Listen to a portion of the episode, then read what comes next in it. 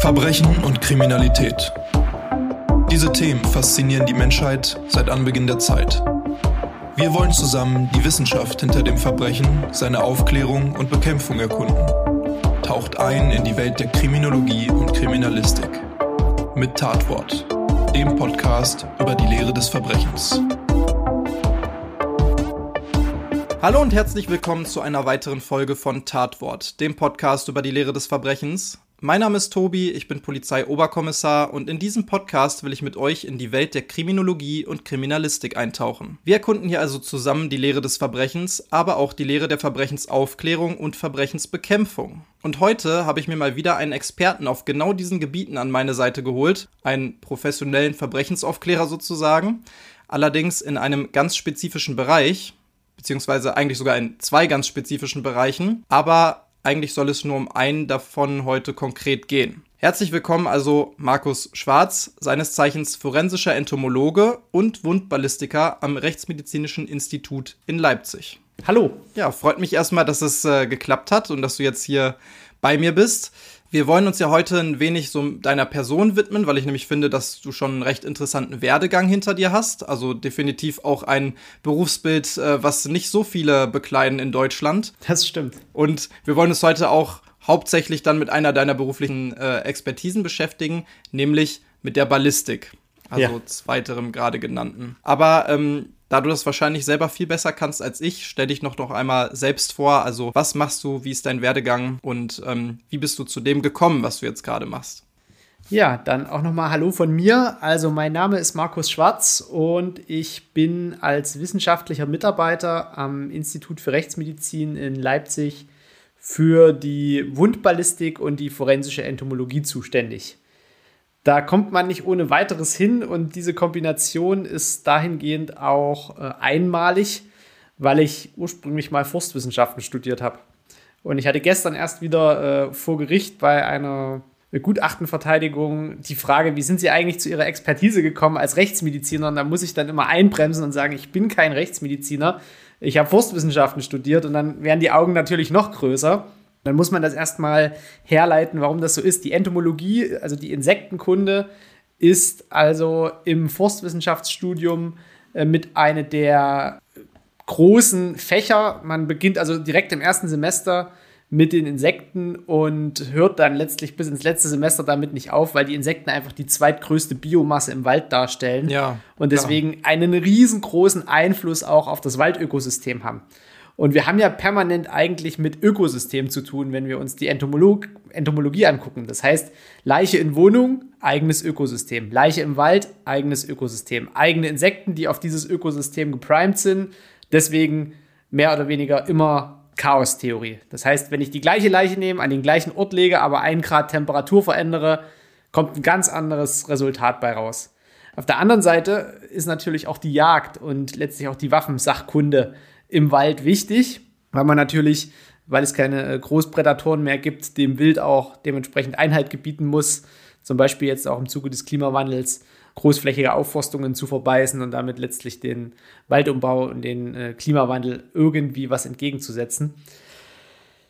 Und dazu kam ich dann eigentlich erst etwas später. Also meine, mein erstes Steckenpferd war die Entomologie. Da habe ich dann irgendwann auch ein Buch dazu geschrieben. Wenn Insekten über Leichen gehen, heißt das. Und irgendwann hat dann ein Kollege gesagt, ja Mensch, du bist doch sowieso ständig, wenn irgendwie Schusswaffeneinsatz war mit im Saal und also im Sektionssaal und erklärst uns da irgendwie Sachen. Geh doch einfach mal auf Lehrgang. Und habe ich mir noch nicht so richtig überlegt. Und dann bin ich halt auf den Lehrgang gegangen nach Hitzkirch äh, in die Schweiz. Und da ging das dann so schrittweise los. Und dadurch, dass ich auch jagdlich sehr, sehr viel mit Waffen und Schusswaffen generell zu tun habe, ähm, lag das einfach nahe. Und dieses Feld der Ballistik ist im Vergleich zur Entomologie nicht der Chaostheorie unterworfen, sondern das ist komplett berechenbar. Die Formeln stehen in großen, dicken Büchern. Man kann theoretisch jeden einzelnen Schuss, wenn man einen schnellen Rechner hat oder einen guten Verstand, rekonstruieren, allein weil man die Zahlen hat und das rechnen kann. Und das fand ich halt so spannend, dass dann zwei dieser Themengebiete so konträr quasi dann zu meinen Fachgebieten geworden sind. Ja, und das mache ich jetzt seit 2017 mit der Ballistik und seit 2015 2015 oder 2014 habe ich angefangen mit der äh, Entomologie. Ja, und seitdem dann auch in einigen äh, Kriminalfällen mitgeholfen, auch mittlerweile mehrere Dutzend Tötungsdelikten. Da kam also bisher schon ordentlich was zusammen. Ja, super spannend. Also äh, ist ja auch schon relativ lange Zeit, die du das dann jetzt machst, wenn man bedenkt, dass du ja gerade mal Mitte 30 bist, ne? Genau. Ähm, dann hast du schon sehr früh angefangen auf jeden Fall. Aber wenn man das jetzt mal so ein bisschen tiefergehend beleuchtet, äh, dann liegt das ja doch relativ nah der Forstwissenschaft, diese beiden äh, Teilbereiche. Auf jeden Fall.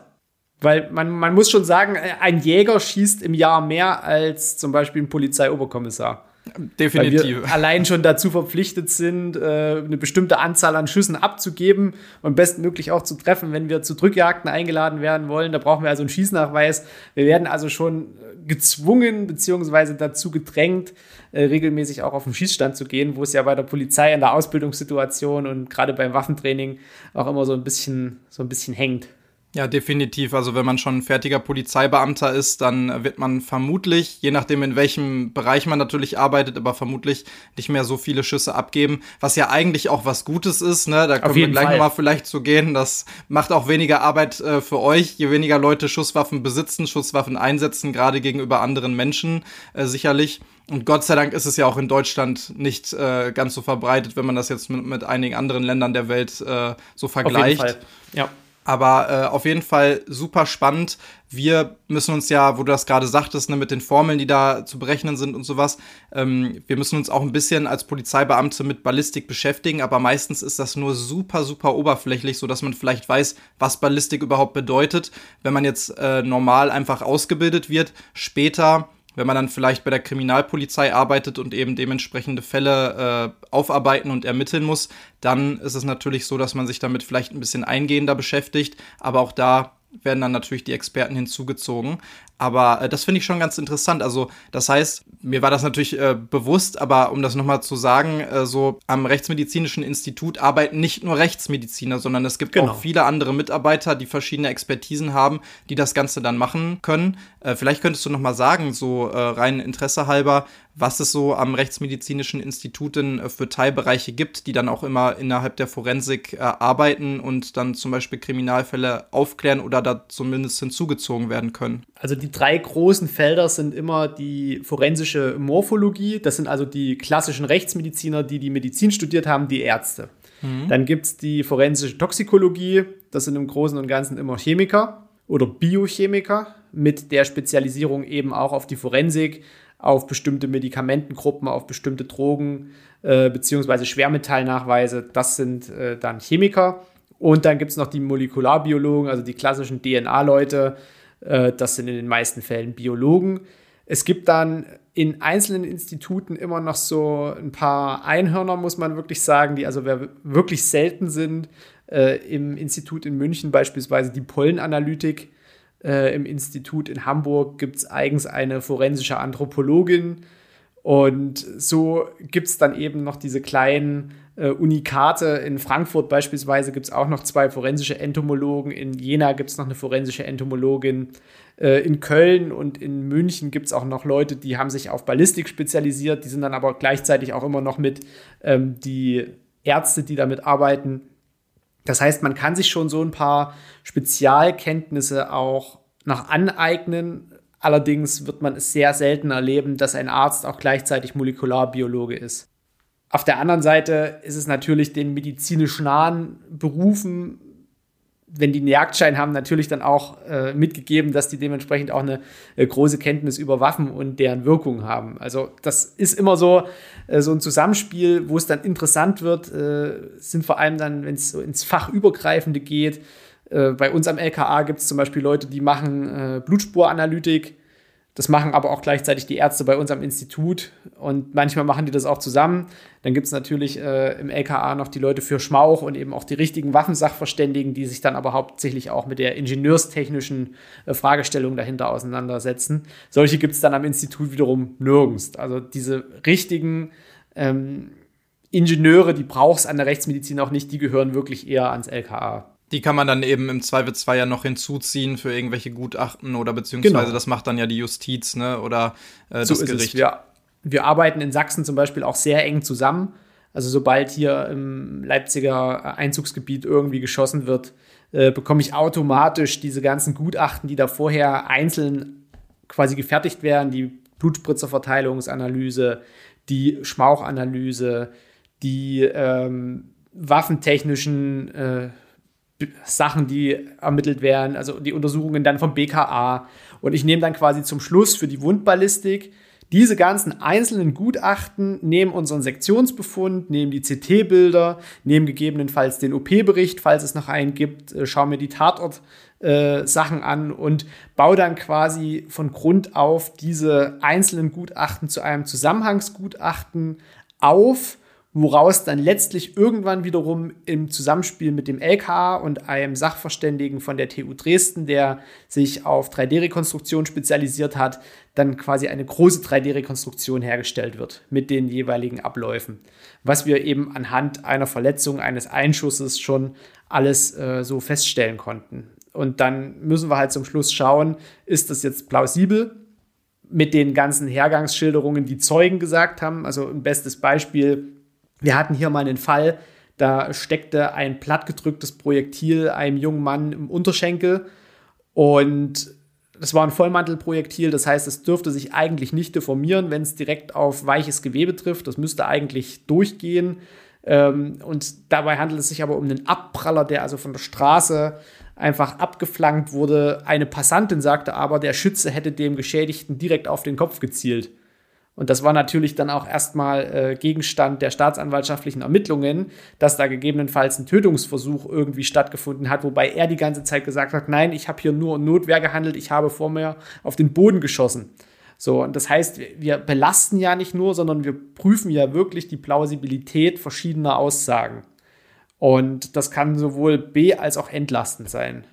Ja, super wichtig auf jeden Fall, das auch nochmal herauszustellen. Ich meine, das ist ja bei der polizeilichen Ermittlungsarbeit ähnlich. Man sammelt sehr viele Spuren, die an sich vielleicht jetzt irgendwelche objektiven Informationen beinhalten, aber im Endeffekt muss man das Ganze dann doch noch in Relation und in Kontext setzen, weil nur so kann man dann eben die gewissen Informationen dafür auch auswerten und nutzen für das äh, Endergebnis der Ermittlung. Ne? Ist ja dann in genau. eurem Fall äh, ähnlich. Ja, total äh, spannend. Du sagtest gerade, dass wenn ähm, Kriminalfälle mit irgendwelchen Schussverletzungen oder sowas aufkommen bei euch im Bereich, also ich sag mal jetzt in Sachsen wird das ja mhm. wahrscheinlich sein, wenn du dann für Sachsen zuständig bist, aber wenn es eben auch nicht so viele Personen gibt mit den verschiedenen Expertisen in den verschiedenen Teilbereichen, wird wahrscheinlich ja auch nicht nur Sachsen dein Einsatzgebiet sein, sondern vielleicht auch mal äh, bundeslandübergreifend oder wie sieht das dann aus? Bei der Entomologie trifft das äh, wirklich zu.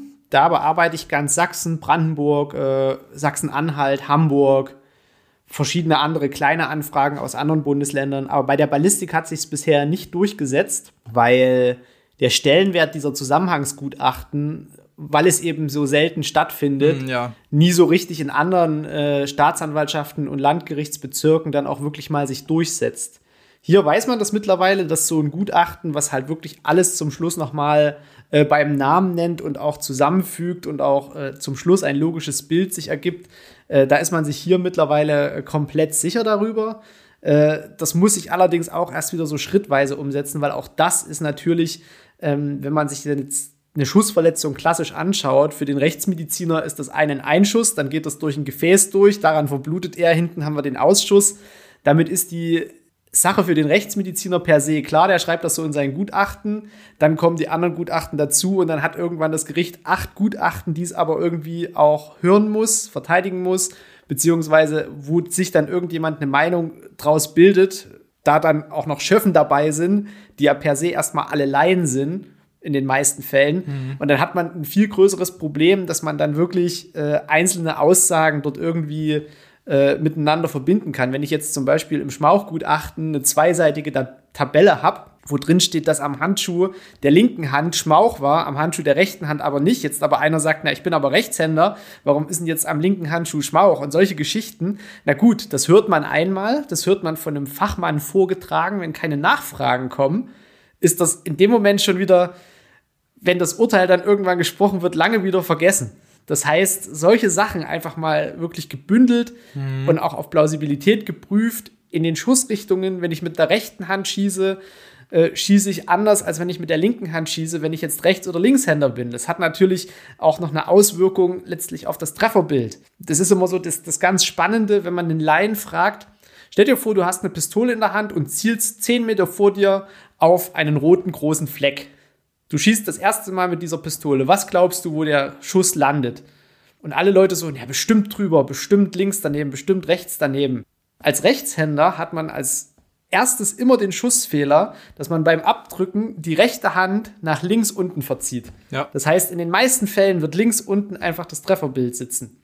Und dann sagen immer alle so, nee, das kann ich mir nicht vorstellen, ich halte die doch gerade, aber in den meisten Fällen ist es dann eben so. Und das sind alles diese, diese Plausibilitätsgeschichten, die man dann äh, so auch dann bei verschiedenen Nachfragen dann auch einfach mal rekonstruieren kann. Und das ist genau immer das Wichtige. In den meisten Fällen nehmen wir uns die Tatwaffen und gehen damit auf den Schießstand. Und das ist nämlich das, was dann kein anderer macht, sondern wir schauen wirklich, kann man mit dieser Waffe überhaupt diese Verletzung, die wir gefunden haben, erzeugen?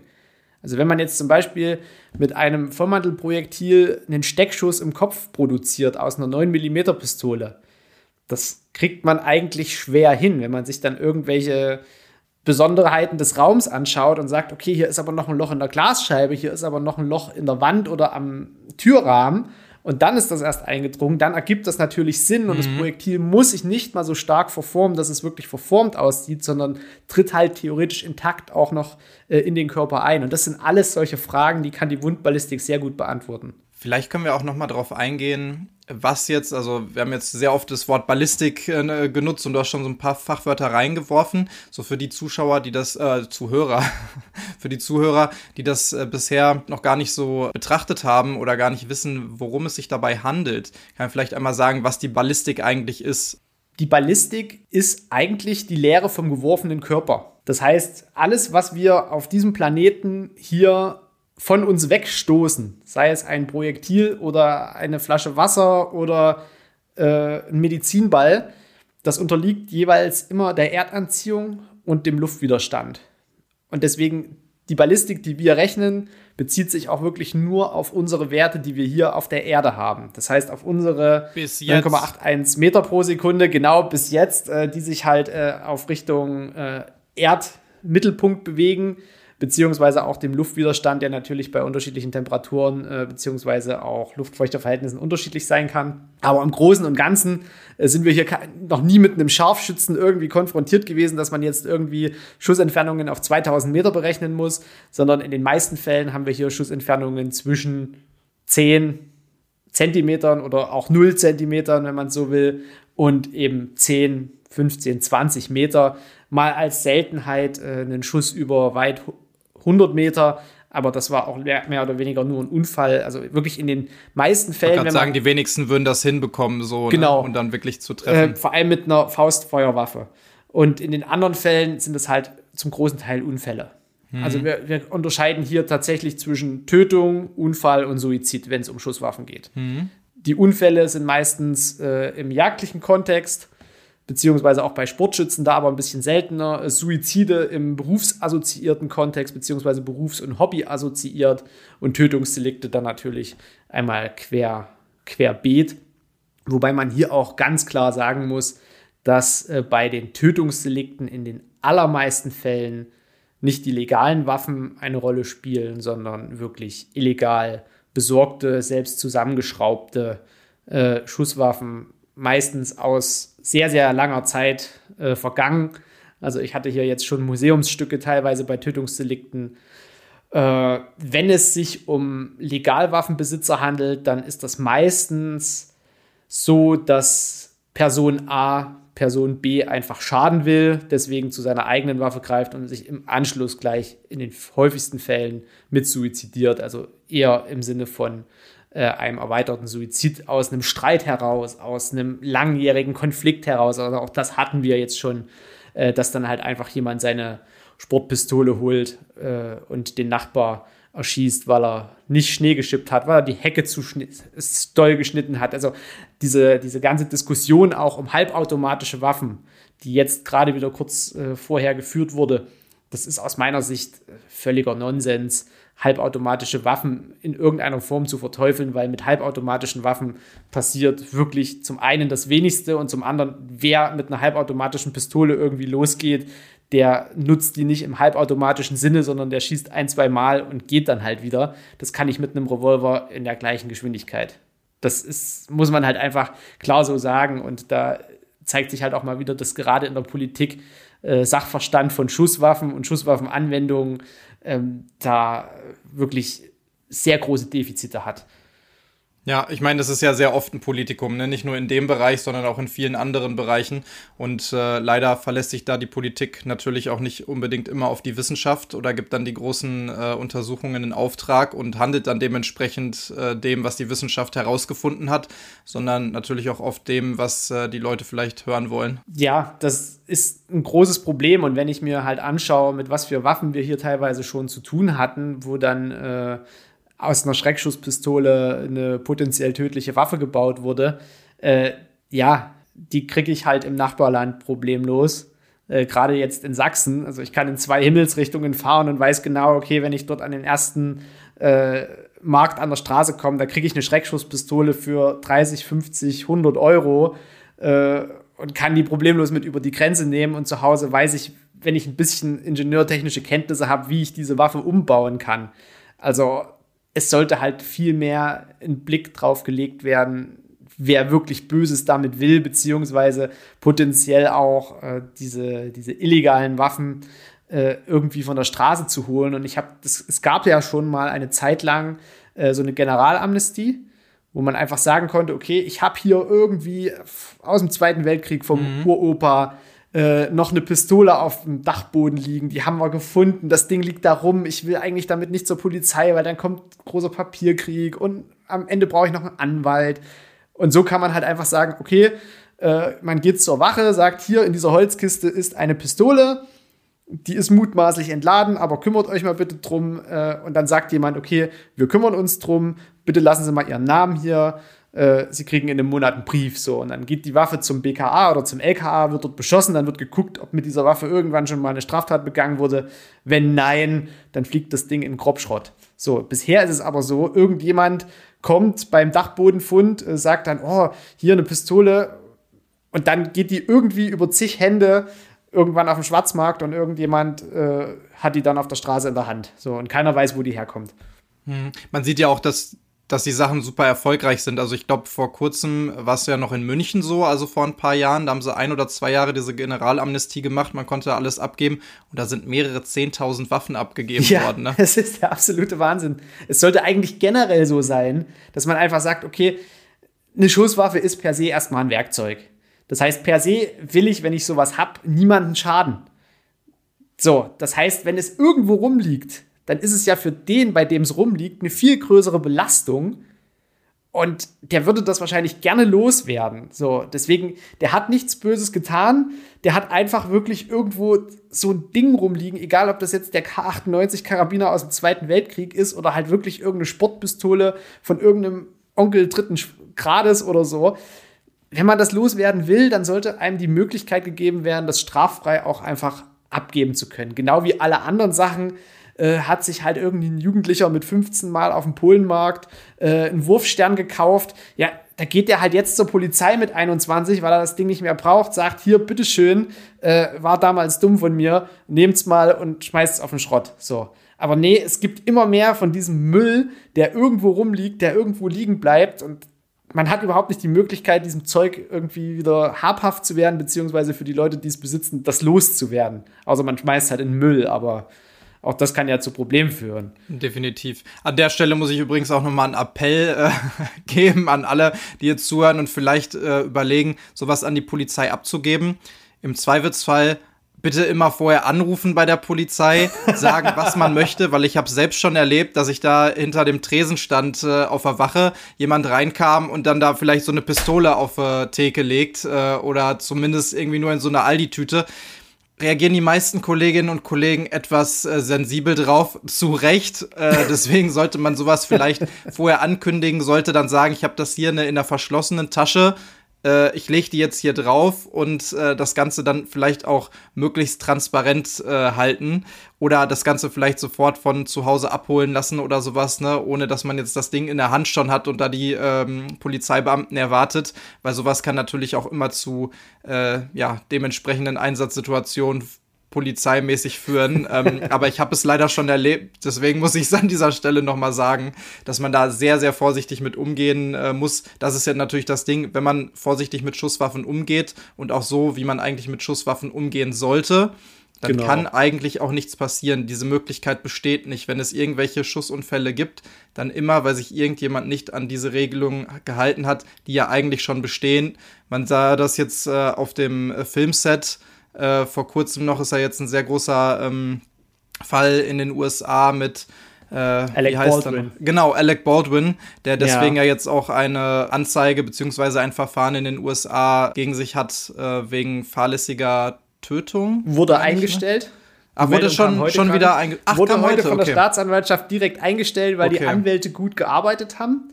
Äh, das kann ihm nicht mehr nachgewiesen werden. Jetzt haben sie die äh, Waffenmeisterin äh, da am Wickel. Äh, bei ihm soll es lediglich jetzt noch darum gehen, dass er äh, als Hauptverantwortlicher am Set, weil er ja auch er war der äh, Regisseur ne? oder Produzent war, äh, dass er da Mist gebaut hat, aber die Schädigung an sich soll jetzt auf die Waffenmeisterin umgemünzt werden, wo ich mich auch frage, dass wenn irgendeiner von dem Tisch eine Waffe aufnimmt, und da eben keine Sicherheitsüberprüfung macht, weil man sich das vorher halt in der Ausbildung der Schauspieler oder in der, die die Waffen anfassen dürfen, eben gespart hat, weil es halt ein Low-Budget-Film war. Mhm. Also im deutschen Recht wäre keiner von den Leuten so glimpflich davon gekommen wie Alec Baldwin jetzt. Ja, auf jeden Fall. Das ist ja immer das Ding. Es gibt super viele Leute, die eine gewisse Verantwortung dabei haben. Äh, wenn ich mir das so überlege, bei uns in der Ausbildung, da ich bin ja selber auch in der Ausbildung äh, tätig, dass man dann wirklich vorher etliche Stunden lang nur erstmal die Theorie durchgeht, nur erstmal Waffensicherheit äh, herstellen, wie mache ich das, warum mache ich das, warum ist das so wichtig? Und wirklich stundenlang nur einfach bespricht und diese Trockenübungen macht, bevor man überhaupt jemandem eine scharfe Waffe mit Munition in die Hand gibt. Und genau so ist es auch richtig. Also genau. das sollte jedem wirklich in Fleisch und Blut übergehen, dass man ähm, jede Waffe erstmal behandelt, als wäre es eine geladene Waffe, mit der man Schaden anrichten kann. Und anschließend dann, wenn die Personen das wirklich verinnerlicht haben, vielleicht daran geht, wie man so eine Waffe überhaupt benutzt. Aber das ist erstmal die Grundlage. Und da hat es die Polizei ja noch vergleichsweise gut. Ich meine, ich weiß jetzt nicht, was die Dienstpistole gerade bei euch ist. Äh, dann äh, kommt äh, bei halt, uns in NRW die P99. Genau, dann kommt noch die, äh, die MP5 dazu. Genau. Und dann wahrscheinlich für die äh, lebensgefährlichen Einsatzlagen noch irgendeinen Sturmgewehr-ähnliches Teil. Ja, also äh, die Spezialeinheiten, die haben im Zweifelsfall noch äh, andere Waffen, genau. Genau, aber äh, man muss halt da immer sagen, okay, wenn man es in der Palette mal betrachtet, hat man vielleicht dort äh, mit als normaler Polizist mit zwei Waffensystemen zu tun. Genau. Ähm, wenn ich jetzt bei mir den Waffenschrank aufmache, da stehen da schon fünf konkret unterschiedliche Systeme, ähm, wo ich immer wissen muss, in welchem Ladezustand ist diese Waffe, welche Munition kommt rein, welche nehme ich im Zweifel mit. Äh, auch da äh, ist natürlich immer die Frage, äh, was, welche Mechanik steht dahinter. Ich habe zum Beispiel äh, durch Glück einen K98 selber äh, ergattern können. Der hat aber einmal ein komplett anderes Kaliber als der Originale und die Sicherung ist komplett auf links gedreht. Das heißt, es ist ein Gewehr für Rechtsschützen, aber das Sicherungssystem ist auf links. Man lernt in der Jagdausbildung den K98 immer im Original kennen, dass man oben diese Flügelsicherung halt in verschiedenen Positionen sicher, man bekommt äh, ohne Schuss die Kammer wieder auf und man macht ihn scharf. Äh, das ist bei meinem Modell genau umgekehrt und das ist halt genau das, was ich mir bei dieser Waffe immer wieder, wenn ich sie aus dem Schrank nehme, auch ins Gewissen rufen muss, dass ich nämlich genau nicht das Originalsystem habe. Ich meine, ich komme damit jetzt gut klar wenn ich den irgendwann mal an einen Jagdkumpan äh, ausleihe, weil das eine sehr gute Waffe ist, dann muss ich dem das auch vorher nochmals und nochmals und nochmals sagen, dass genau dieses Gewehr seitenverkehrt ist. So, das ist genau dieser Punkt. Wenn man es eben nicht weiß, dann fängt man an, normal damit zu hantieren, aber hat sich halt mit dem System nicht vertraut gemacht.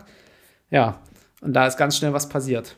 Auf jeden Fall. Also, das ist ja auch sehr interessant, dass wirklich das ist den meisten vielleicht auch gar nicht so bewusst, wenn man sich jetzt nicht viel mit äh, Schusswaffen natürlich beschäftigt, über, ich weiß nicht, Call of Duty hinaus oder was, äh, dass wirklich jede Waffe und jedes Waffensystem komplett unterschiedlich zu handhaben ist. Ne? Also, ja. was heißt komplett unterschiedlich? Es gibt natürlich Grundlagen, die sind ähnlich, aber ähm, alleine schon, wie man die hält, wie man äh, die greift, wie man mit denen visiert, wie man mit denen abzieht, äh, was das Abzugsgewicht ist, ne? haben die einen Vorspannhahn oder nicht, ähm, wie werden die geladen im Zweifelsfall. Das heißt, man kann jetzt nicht sagen, dass wenn man irgendwo eine andere Waffe mal finden sollte, dass man dann genauso gut mit der umgehen kann, vielleicht wie mit der ein oder den zwei Waffen, mit denen man sich jetzt schon auskennen würde. Genau.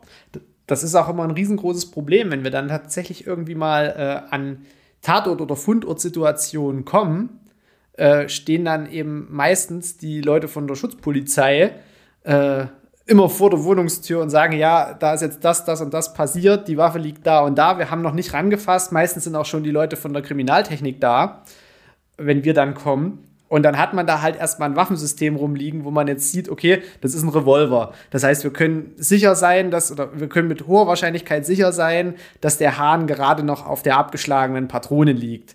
So, mit einer halbautomatischen Pistole sieht die Geschichte schon wieder ganz anders aus. Da weißt du nicht, ob äh, derjenige, der da gerade sich erschossen hat oder auf jemanden geschossen hat, äh, dort eine Patrone oder drei Patronen drin hat, ob er einmal geschossen hat, ob er zweimal geschossen hat. Das ist also ein riesengroßes Thema und deswegen viele trauen sich gar nicht mehr ran. Also es gibt auf der einen Seite die Rambos, die dann denken, okay, ja, ich Polizist, ich mach das jetzt hier. Äh, da kriegen wir immer das Zittern, weil ich ich stehe dann immer ähm, mit den Leuten von der KT so daneben und denke mir dann so, okay, was haben wir hier? Okay, wir haben jetzt äh, zum Beispiel eine Bockbüchsflinte. Da hinten äh, geht, da hinten klappt die ab. Hat die noch eine Sicherung? Sehen wir irgendwo eine Sicherung? Äh, wo machen wir sicheren Bereich? Wo könnte es zur Not auch ein Schuss sich lösen? Und dann gehen wir da ganz behutsam vor und bis diese Waffe da entladen ist und da darf auch kein anderer reinkommen, weil das machen wir dann unter uns aus. Und zum Schluss wenn dann eine Person die Waffe in der Hand hat, stellt sich die andere Person auch hinter diese Person, damit der Schuss, wenn er weggeht, auch wirklich in den sicheren Bereich reingeht, falls sich irgendwas löst. Da müssen wir halt einfach auch immer wieder drauf achten. Auch da sind wir äh, so gesehen Laien, wenn wir an eine Waffe herantreten, die wir vorher noch nicht hatten.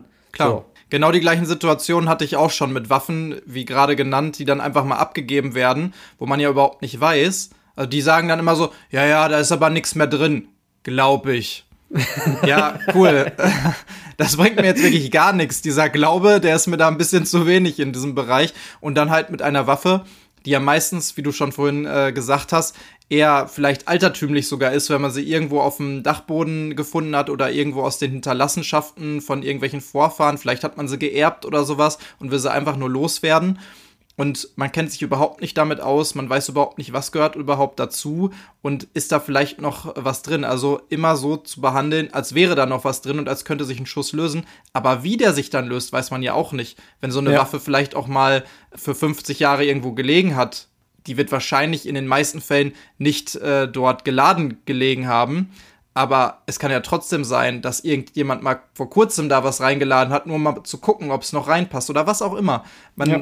kann sich das kaum vorstellen. Ne? Oder so diese, diese klassische Filmbewegung einfach mal durchladen.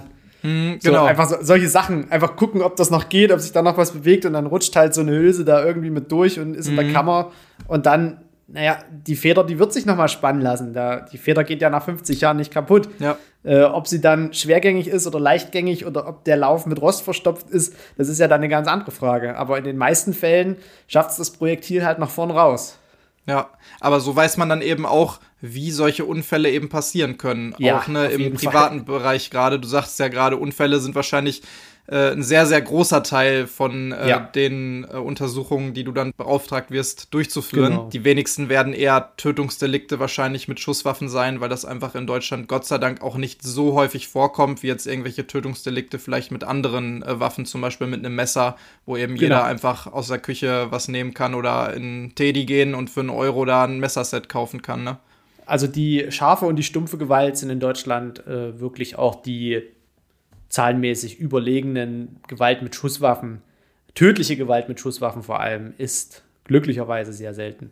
Wie viele Fälle hast du da so in Leipzig? Also so durchschnittlich, sag ich mal, im, im Monat, im Jahr oder was? Kannst du das ungefähr Boah, sagen? Im Jahr sind es vielleicht Sachen, die, wo ich einen Auftrag bekomme, beziehungsweise die ich mir anschauen soll, ein grobes Dutzend. Okay. Das ist tatsächlich gering und da bin ich auch gar nicht böse drüber, weil gerade die äh, wundballistischen Gutachten sind sehr, sehr arbeitsintensiv. Also das ist, zieht sich wirklich über Wochen, bis alles da ist. Dann muss man noch auf den Schießstand gehen, dann muss man sich die Gelatine noch gießen. Also das sind wirklich äh, Gutachten von größerem Ausmaß. Und da könnte man jetzt, also ich war zum Beispiel äh, mit Kollegen der Rechtsmedizin Hamburg in Mexico City und da ist es ein bisschen anders. Da wurden halt am, an einem Tag fünf Erschossene seziert. Ja, krass. Also in Oaxaca, einer anderen größeren Stadt, äh, hat mir der Ballistiker, der dort alles gemacht hat, allein, also der hat sowohl die Waffensystembestimmung als auch den Schmauch, als auch die Rekonstruktion, als auch die Wundballistik und alles, was damit zusammenhing, äh, da hatte der Nut auf. Der hat mir halt ein komplett ausgebranntes Autofrack gezeigt. Das war komplett durchlöchert und hat mir dann halt erklärt, was passiert ist. Da haben also drei Gangmitglieder zwei von einer anderen Gang erschossen, in den Kofferraum gepackt und sind dann losgefahren. Das fand die Gang, wo die zwei dazugehört haben, aber nicht so gut. Hat die auf der Straße aufgehalten und hat da einmal Tabula Rasa gemacht und dieses komplette Auto durchlöchert mit unterschiedlichen Waffen, mit unterschiedlichen Kalibern. Also das hat man auch wirklich schon allein an den Löchern in der Tür und in, der Motorhaube gesehen und hat dieses Auto dann aber auch final noch angezündet. Mit fünf Leichen darin, die alle erschossen waren. Da wollte jemand ein Exempel statuieren, ne? das ist dort aber nicht selten. Also auf dem Hof standen da noch andere Autofracks mit Löchern, wo immer noch gesagt wurde, ja, da hat einer gesessen, da hat einer gesessen, der war allein, der wurde von der Seite in die Scheibe reingeschossen. Und wenn allein so ein Fall mit fünf Erschossenen in einem ausgebrannten Autofrack irgendwo im Umkreis von Leipzig stehen würde, unser komplettes LKA würde vermutlich kollabieren. Weil sowas passiert hier halt einfach nicht. Das ist, das, allein fünf Erschossene zu sezieren, durchs CT zu schieben, diese Auswertung, die werden wahrscheinlich eine Woche am Tatort beschäftigt, um alle Spuren zu sichern. Es, es würde, also ich, ich habe auch wirklich gesagt, ich könnte es mir in Deutschland, beziehungsweise bei uns hier in Leipzig, nicht vorstellen, dass so ein Fall mal passiert. Und wenn, dann ist das so ein One in a Million. Ja, das ist aber dann wirklich was, was man für die nächsten 100 Jahre sich sehr vermutlich merken würde. Ne? Auf jeden Fall. Also wirklich auf jeden Fall. Bei der Entomologie sage ich dann immer, ich bin vermutlich der Entomologe, der am meisten zerstückelte Leichen schon äh, begutachtet hat, weil es bei uns halt wirklich über die Zeit und aus verschiedenen Einzugsgebieten immer wieder zerstückelte Leichen gab. Im Jahr 2016 allein, äh, beziehungsweise 2016, 2017, innerhalb von elf Monaten hatten wir hier in Leipzig vier zerstückelte Leichen. Äh, wenn sich das äh, so auf die Schusswaffen ummünzen lassen würde, da kämen wir dann schon so ungefähr in diesen Bereich. Aber wie gesagt, das ist halt dann wirklich so ein, so ein Fall oder so ein Fallkonstrukt, wo man ein halbes Jahr dran zu tun hat. Ja, auf jeden Fall. Also das ist ja schon sehr krass. Hast du das denn dann äh, so als Forschungsreise gemacht? Du sagtest ja gerade mit äh, den Hamburgern oder beziehungsweise genau, das, das war äh, ein Projekt äh, über den Deutschen Akademischen Austauschdienst beziehungsweise die Gesellschaft für internationale Zusammenarbeit wo es darum geht, äh, die vielen vermissten und unidentifizierten Toten in äh, Mexiko quasi wiederzufinden und äh, dort das Verschwinden aufzuklären. Man muss dazu sagen, es gibt also in Mexiko ungefähr 100.000 vermisste Personen, die schon, also die gemeldet sind und mittlerweile 60.000 plus unidentifizierte Leichen. Das heißt, sobald man dort irgendwo länger in der Rechtsmedizin liegt, wird man dann einfach irgendwo auf dem Friedhof wegbestattet, wenn halt keine Angehörigen kommen, um da erstmal den Leichnam äh, für sich zu beanspruchen und zu sagen, ja, das ist jetzt mein Angehöriger. Das ist natürlich äh, im Laufe der Zeit und auch unter äh, Berücksichtigung der dortigen Drogengewalt ein riesiges Problem geworden, weil die Angehörigen wollen natürlich ihre Toten und gerade äh, mit dem Totenkult, der in Mexiko ist, mhm. dass man eben die Toten auch braucht, um trauern zu können, äh, hat sich da mittlerweile auch eine sogenannte forensische Krise entwickelt. Und wir sollten dann dort aus verschiedenen Sichtweisen äh, quasi mit den Rechtsmedizinern in Kontakt treten. Da ist jetzt also ein internationaler Austausch auch draus entstanden. Und hauptsächlich ging es darum, den Toten eben wieder eine Identität zu geben. Und das wurde dann zum Beispiel auch aus Frankfurt heraus äh, mit der forensischen Anthropologie gemacht, mit verschiedenen ähm, Techniken, wie man Tätowierungen wieder äh, zum Beispiel erkennbar machen kann, Das wurde mit einer sogenannten AMPM-Datenbank gemacht, dass man also von den Angehörigen Angaben zu den Leuten bekommt über eine Handy-App, wo die sagen können, okay, mein Angehöriger hatte ein Drachentattoo auf dem rechten Oberarm, der hatte blaue Augen, der hatte braune Haare und zum Zeitpunkt seines Verschwindens einen kleinen Spitzbart. Der hatte außerdem ein Nasenpiercing, der hatte außerdem äh, eine Zahnprothese hinten rechts. So, und alles, was die wissen, kann dann mit Fotos und verschiedenen Angaben in diese App eingetragen werden. Und die Rechtsmediziner haben dann quasi den anderen Teil der App, die haben dann quasi wieder einen, einen Punkt, wo die dann eintragen können, okay, hier liegt jetzt eine Leiche, die hat auf dem rechten Oberarm ein Drachentattoo, die hatte mutmaßlich mal blaue Augen. So, und dann wird das alles miteinander kombiniert und im Hintergrund führt eine Software das dann zusammen, wo dann eben die Wahrscheinlichkeiten entstehen, äh, dass der Angehörige das sein kann. Und auf der anderen Seite wurde dann noch an einer Technik gearbeitet, die äh, zum Beispiel wir hier sehr gut kennen, wenn wir einen Pass oder einen Ausweis beantragen, so ein Fingerabdruckscanner. Äh, das sollte dort für die Leichen äh, eingeführt werden, weil die das bis zu diesem Zeitpunkt nur auf Papier gemacht haben. Das heißt, die haben von jeder Leiche händisch mit der Rolle einfach die Fingerabdrücke Heimat. genommen und das dann auch in Aktenform aufbewahrt. Da gibt es riesige Räume, die sind voller Akten. Und Mexiko ist ein Land, in dem es so viele Fingerabdrücke digital gespeichert gibt, weil man für jedes Dokument, für den Studentenausweis, für den Führerschein, für den Pass, für den Ausweis, für selbst für, ich glaube für den Bibliotheksausweis und sonstiges, kann man überall Fingerabdrücke abgeben. Und das machen die auch ganz bereitwillig. Und die werden in unterschiedlichsten Datenbanken gespeichert. Aber keiner hat so richtig Zugriff drauf und kann das vernetzen. Und da sollten wir halt wieder reinspringen und sagen, okay, wir machen jetzt hier mal ein System, wo ihr das erstmal digital aufnehmen könnt und dann in eine Zentraldatenbank einspeisen könnt, wo dann wiederum Leute sitzen, die das äh, digital dann auch abgleichen, damit einfach diese, diese Zahl der Vermissten bzw. Toten irgendwie in Einklang gebracht werden kann. Wow, ah, das ist schon sehr krass, was es da so für Zustände gibt in anderen Ländern, was das Es ist angeht. Wahnsinn. Also gerade die, die Gewalt mit Schusswaffen ist kaum, kaum zu begreifen. Also dass wirklich an, an der roten Ampel einfach ein Kontrahent kommt und durch die Autoscheibe jemanden in den Hinterkopf schießt. Das wäre hier auch schon wieder ewig, würde hier ermittelt werden. Äh, in Mexiko City ist die Wahrscheinlichkeit hoch, dass dieser Fall nie aufgeklärt wird. Hm. Wie ist denn so deiner Einschätzung nach die Sachlage in Deutschland in Relation zu anderen Ländern, was so die Ermittlungen und die Ermittlungstechniken angeht? Weil du sagtest ja gerade, ne, es gibt hier mal am Rechtsmedizinischen Institut jemanden, der ist dann zum Beispiel äh, Anthropologe forensischer Art äh, oder Anthropologin, sagtest du ja ne, in Hamburg. Oder es gibt genau. dann hier vier forensische Entomologen insgesamt, die an den Rechtsmedizinischen Instituten arbeiten. Aber ähm, in den USA zum Beispiel, da ist ja forensische Anthropologie oft schon Standard, äh, so wie ich das äh, mal gesehen habe, äh, auch teilweise in den einzelnen Polizeibehörden, also dass die Polizei sich selber, ich nenne es jetzt mal, verschiedene Experten hält äh, die dann ja. nicht nur in der Rechtsmedizin halt sind, sondern die da halt einfach standardmäßig äh, angestellt sind bei der Polizei und immer hinzugezogen werden können. So für mich wirkt es, dass da Deutschland noch sehr, sehr weit zurück ist, zumindest was die Kapazitäten angeht von diesen verschiedenen Bereichen. Das ist ein ganz grundlegend zu benennendes Problem. Das ist einfach Geldmangel. Und das ist kein anderes Problem. Das ist einfach ministeriell verursachter Geldmangel. Es könnte an gut und gerne jedem Institut in Deutschland einen forensischen Entomologen geben.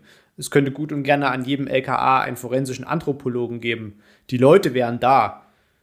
Die werden aber nicht angestellt, weil einfach kein Geld da ist. Und das, da müssen, muss man gar nicht lange drüber diskutieren. Ich habe genügend Bekannte, die die forensische Entomologie spannend finden würden, die sich da auch einarbeiten würden. Äh, ich habe selber jetzt schon auch verschiedene Studenten betreut für Bachelor- und Masterarbeiten, die das sofort machen würden aber es gibt einfach keine Stellen. Und das ist einfach Ignoranz und Geldmangel. Fertig. Da, da ist die USA halt einfach weiter, was das angeht. Die haben tatsächlich auch mehr Tötungsdelikte, äh, was das angeht. Also auch gerade so schwere Tötungsdelikte mit äh, Täter bringt nicht nur eine Person um, wird dann gefasst, sondern Täter bringt über zwei Jahre 20 Personen um und wird dann erst gefasst, weil er einen Fehler macht. Also auch da muss man sagen, da sind wir in Deutschland natürlich, auch was die Kriminalstatistik angeht, auf einem wesentlich sichereren Pfad. Aber was die polizeiliche Ausstattung angeht, auch was Wissenschaftler angeht und was äh, forensische Expertise angeht, äh, da sind uns die USA ein ganzes Stück voraus. So ähnlich hatte das der Dr. Marcel Verhoff, äh, mit dem ich ja auch schon eine Folge aufgenommen hatte, vom Rechtsmedizinischen Institut in Frankfurt, auch anklingen lassen. Ne? Mhm. Also es gäbe Möglichkeiten, aber man ist in Deutschland hier noch nicht so wirklich bereit dazu, da auch die Geldmittel äh, locker zu machen, um dann eben die entsprechende äh, Personenkapazität äh, bereitzustellen. Es geht ja alleine schon dabei los, dass äh, jeder Arzt eine Leichenschau machen darf. Dass also irgendein Augenarzt theoretisch äh, dazu in der Lage ist, gegebenenfalls an einer Leiche ein mutmaßliches Tötungsdelikt festzustellen, äh, wo man dann sagen muss, vielleicht kennt er die Patientin, vielleicht kennt er die sogar als im Familienkreis. Natürlich, wenn die Oma im Bett liegt äh, und nachts gestorben ist, der wird da jetzt nicht anfangen und die große Leichenschau machen. So, und wirklich mal erst recht nicht im Kreis der Angehörigen, da hast du dann so einen Verlegenheitstotenschein. Äh, irgendwas mit Herz wird es schon gewesen sein. So, dann wird die Frau wahrscheinlich nicht mal Feuer bestattet, damit sie die zweite Leichenschau vom Rechtsmediziner bekommt, sondern im Sarg. Das Tötungsdelikt findet niemand.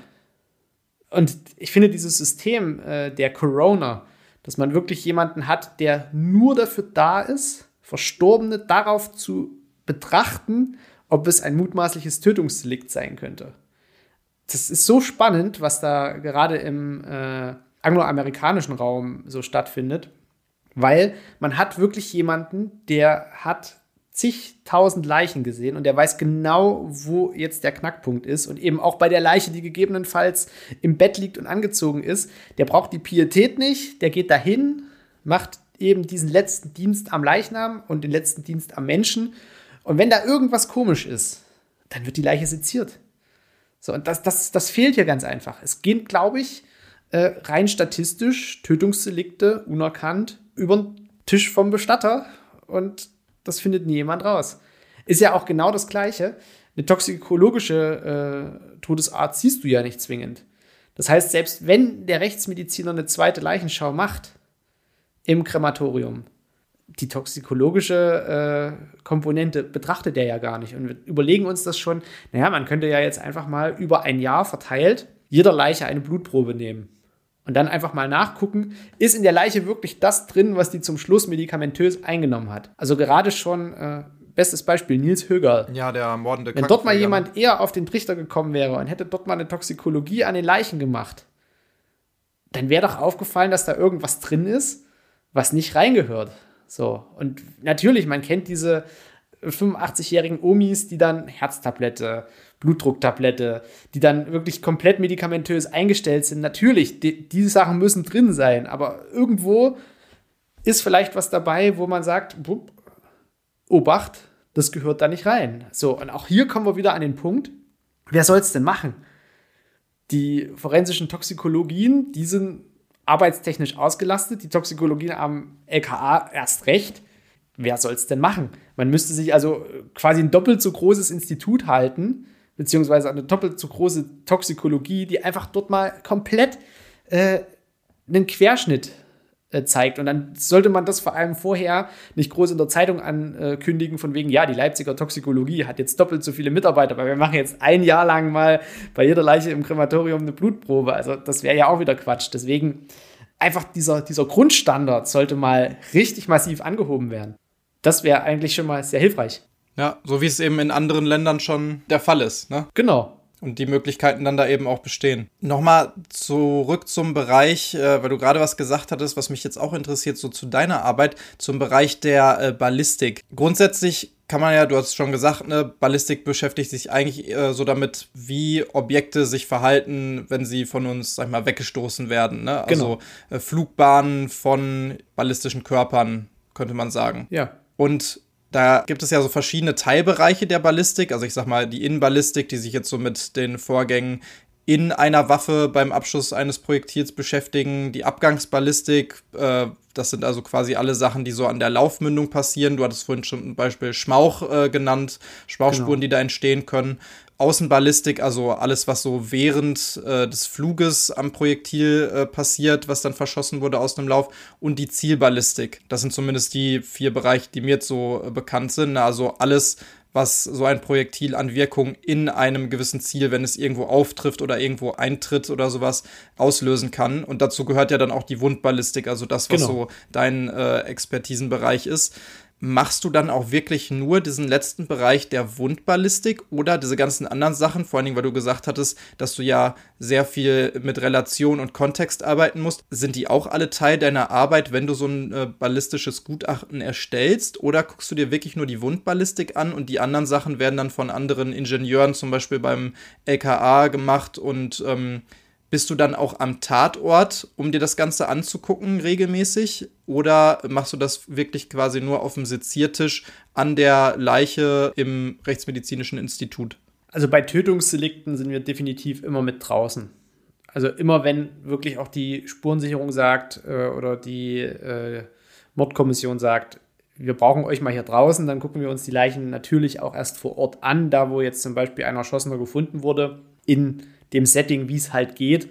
Weil wenn das jetzt ein Todesfall in der Öffentlichkeit ist, kann man da natürlich jetzt nicht äh, stundenlang jemanden rumliegen lassen. Da wird dann also schon geguckt, ob man da zumindest den Leichnam irgendwie entfernen kann. Äh, dann sind wir natürlich auch weiterhin äh, immer bis zur Bergung der Projektile beziehungsweise dann auch im Institut auch dabei. da achte ich auch immer drauf, dass äh, da wirklich auch vom dem Zeitpunkt, bis die Leiche dann auf dem Tisch liegt, äh, ich da auch die fotografische Dokumentation mit äh, übernehmen kann, dass ich mir da schon Notizen mache, wo jetzt äh, bestimmte äh, Verletzungen auch bestehen. Das steht dann auch alles nochmal im ähm, rechtsmedizinischen Gutachten, aber in den meisten Fällen äh, notiere ich mir das auch selber schon am Sektionstisch.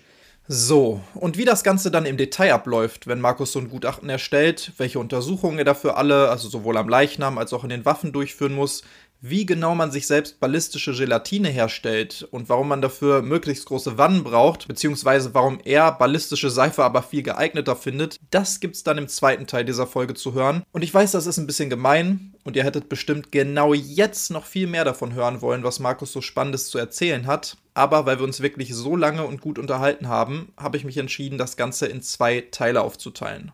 Dafür müsst ihr dann aber auch natürlich gar nicht so lange auf den zweiten Teil warten, wie normalerweise auf eine neue Folge. Die kommt dann nämlich schon ganz fix hinterhergeschoben. Und wenn ihr aber trotzdem noch mehr über Markus herausfinden wollt, dann könnt ihr ihm in der Zwischenzeit auch schon mal einfach auf Instagram folgen. Da findet ihr seinen Account unter Markus Schwarz Forensik.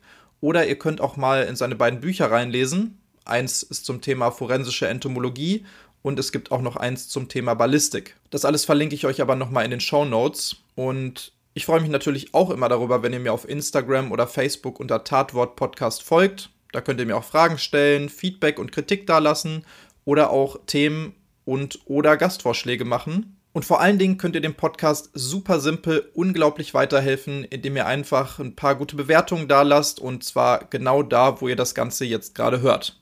Also egal ob die 5 Sterne auf Spotify, eine schöne schriftliche Bewertung auf Apple Podcasts oder einfach ein Like in der Podcast-App eurer Wahl. Ich freue mich wirklich über jede einzelne davon tierisch und deswegen auch schon mal Danke im Voraus dafür. Und ansonsten bleibt mir wieder einmal nur zu sagen, auf Wiederhören, bleibt sauber und bis zur nächsten Folge von Tatwort.